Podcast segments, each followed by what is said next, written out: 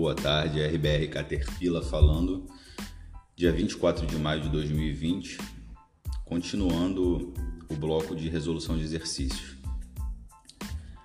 Dessa vez é uma um concurso do ano de 2020 da banca FCC TJ de Mato Grosso do Sul, prova de juiz substituto. No tocante ao crime de lesão corporal praticado no ambiente doméstico, é correto afirmar que a inaplicável a suspensão condicional do processo independente da condição da vítima, ainda que de natureza leve. B. A pena será aumentada de um terço se de natureza grave, mas apenas se a vítima for mulher. C. Não é vedado o entendimento simulado a aplicação em tese para algumas situações do chamado princípio da insignificância. D.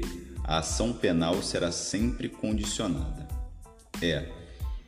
É incabível a suspensão condicional da pena.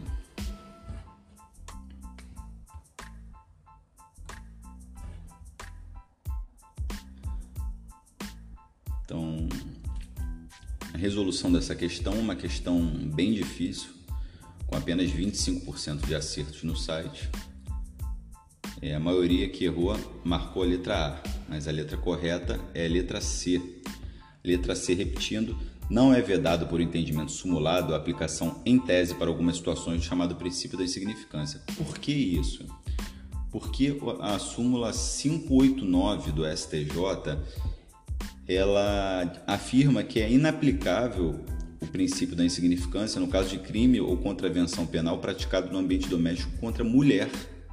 Então, sendo a vítima homem, pode muito bem ter essa aplicação e, e esse esse princípio da insignificância. A A, que foi o que a maioria das pessoas marcou, afirmando que é inaplicável a suspensão condicional do processo, independente da, independentemente da condição da vítima, ainda que de natureza leve, ela é incorreta. Incorreta porque a Lei 11.340, no artigo 41, afirma que não pode se aplicar a Lei 9.099 para os crimes contra a mulher e o Instituto da Suspensão Condicional do Processo está no artigo 89 da 9099. Então, o artigo 41 da Lei Maria da Penha remete para o artigo 89 da Lei 9099 e fala que é inaplicável a suspensão condicional do processo, mas não é independentemente da condição da vítima, é apenas se a vítima for mulher. Então, uma questão bem difícil, bem bacana e apesar de ter conceitos simples, mas acaba que confunde o, o estudante na hora da execução. Ano de 2019, Banca Vunesp, TJRJ, juiz substituto. João ministra venena Maria, em dose apta a causar-lhe morte, pois ela iria informar a autoridade policial de que João havia mantido uma relação sexual incestuosa e consentida com a filha dele de 16 anos. Antes que o resultado se efetive, João socorre Maria levando-a a um pronto-socorro. Lá, o médico de plantão deixa de atender Maria sob única razão de estar almoçando. Maria, que seria salva caso o médico interviesse, morre. Diante desse cenário que admite múltiplas qualificações jurídicas, assinale a alternativa que melhor se adequa à espécie. A. João cometeu homicídio o médico cometeu lesão corporal seguida de morte. B. João cometeu homicídio qualificado. O médico cometeu omissão de socorro com pena triplicada pelo resultado morte. C. João será beneficiado pelo arrependimento posterior e não sofrerá qualquer reprimenda penal. O médico cometeu homicídio culposo na modalidade de negligência. D. João cometeu lesão corporal seguida de morte. O médico cometeu omissão de socorro em concurso com homicídio culposo na modalidade de negligência. E é João cometeu homicídio duplamente qualificado. O médico cometeu omissão de socorro com a pena duplicada pelo resultado morte.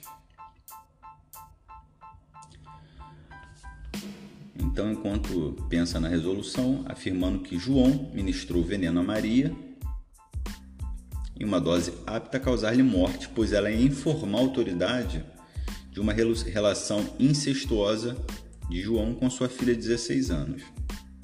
Antes que o resultado efetive, João resolve levar Maria para o pronto-socorro, onde lá o médico de plantão deixa de atender Maria sob a razão de estar almoçando.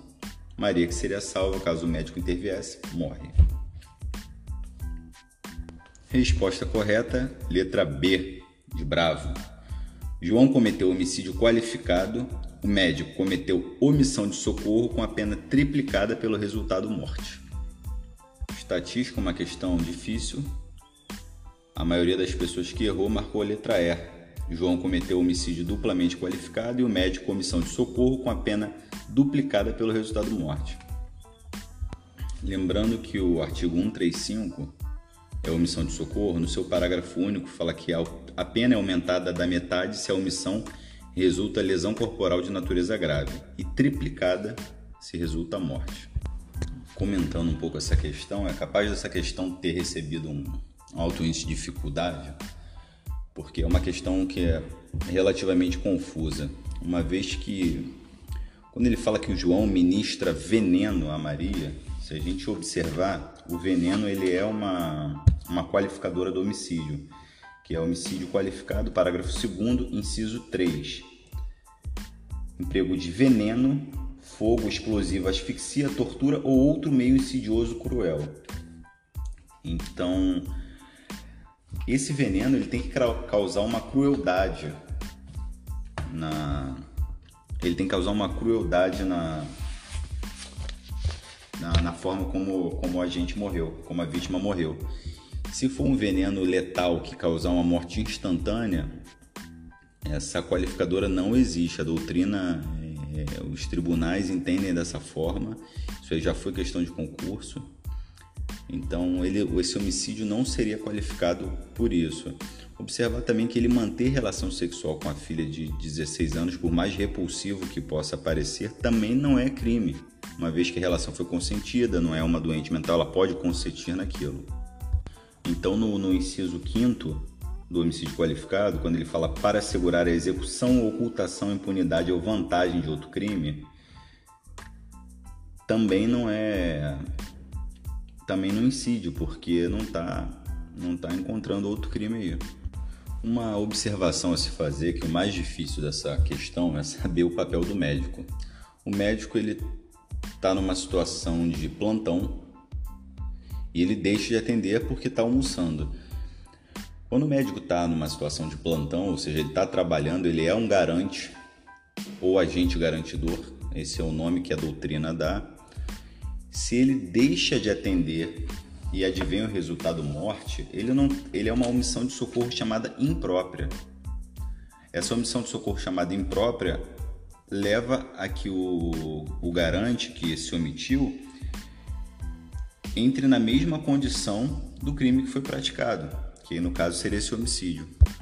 A leitura do artigo 13, a relação de, causa, de causalidade, no parágrafo 2 ela fala a relevância da omissão. A omissão é penalmente relevante quando o omitente devia e podia agir para evitar o resultado. E depois ele afirma na parte final: o dever de agir incumbe, incumbe a quem? Ou seja, esse é o garantidor ou garante. A tenha por lei obrigação de cuidado, proteção e vigilância. B. De outra forma, assumiu a responsabilidade de impedir o resultado. C. Com seu comportamento anterior, criou a ocorrência do resultado. Então, parece muito claro que o médico está nessa situação, ele tem por lei essa obrigação. Uma pequena colocação é que essa omissão ela deve ser altamente possível, não provável. Não altamente provável. Por quê? Porque é muito fácil se imaginar uma conduta que se tivesse sido feita teria impedido o resultado, mas é muito fácil imaginá-lo uma vez o resultado já tenha sido realizado. O que eu poderia fazer numa situação de voltar no tempo e impedir isso de acontecer?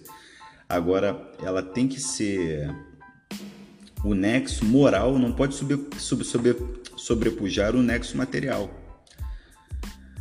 Então, o que acontece? Essa omissão ela tem que ser altamente provável antes da conduta ser realizada sob pena de colocar ampliar imensamente esse rol e dar uma responsabilidade penal a quem não deveria tê-la.